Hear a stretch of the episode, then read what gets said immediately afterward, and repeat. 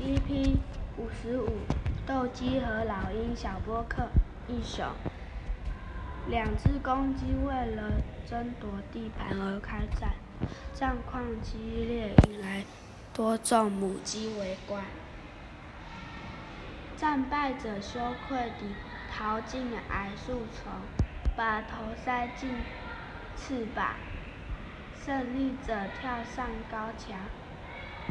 不可一世地高声地叫，并拍打翅膀。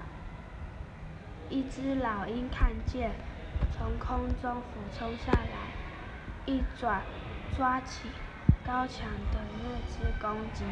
这下，战败的公鸡反而得到了所有的地盘。